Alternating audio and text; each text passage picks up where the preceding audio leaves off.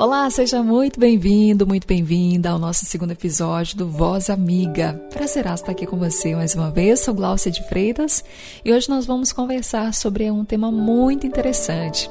Talvez você é do tipo de pessoa que fale ou já ouviu pessoas dizerem assim: Parece que tudo dá certo para todo mundo, menos para mim.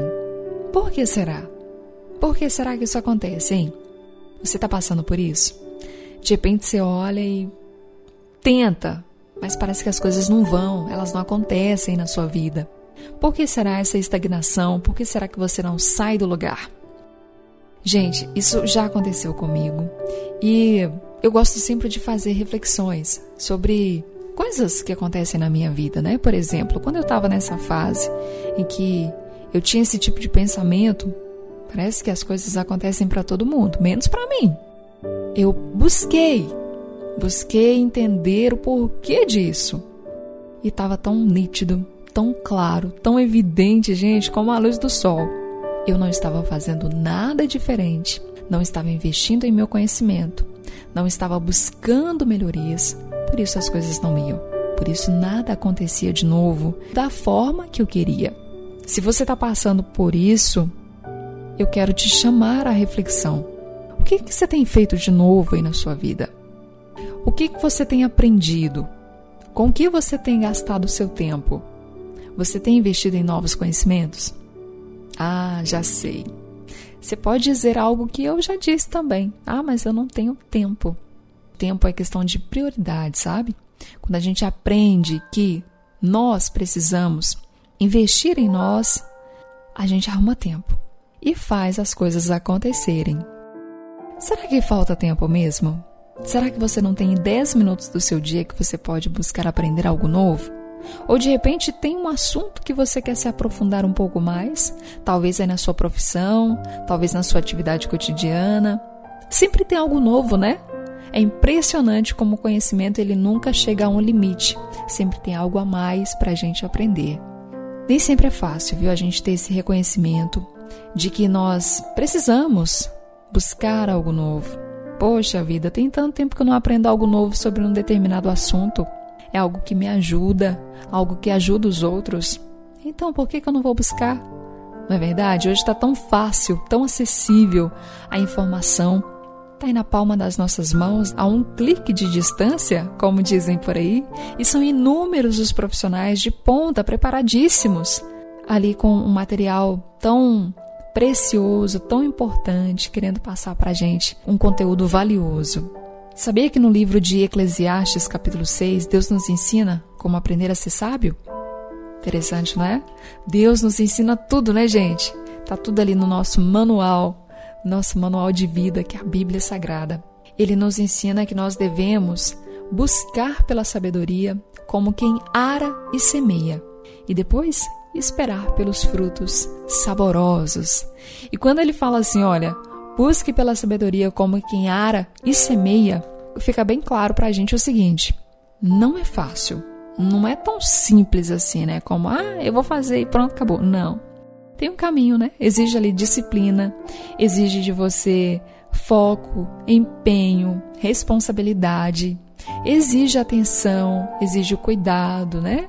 Exige ali um esforço é, esse processo é o arar, é o semear, é cultivar. Depois disso, vem a recompensa. Isso é bom demais, né? A gente fazer algo sabendo que na frente ali a gente tá passando por um momento ali e tal, tá complicado, tá difícil, mas no futuro vem ali os frutos saborosos do nosso arar, do nosso semear e do nosso cultivo. Isso é muito legal, né? Em meio a essas dificuldades que vão surgir aí na hora que você for buscar algo novo, que você for se aperfeiçoar, uma dica que eu deixo para você é que você não desista. Vá em frente, porque nada adianta você começar algo e desistir, parar no meio do caminho. Isso aí não, não te leva a lugar nenhum. Melhor nem começar, você só vai perder tempo. Comece e não desista. Vá em frente.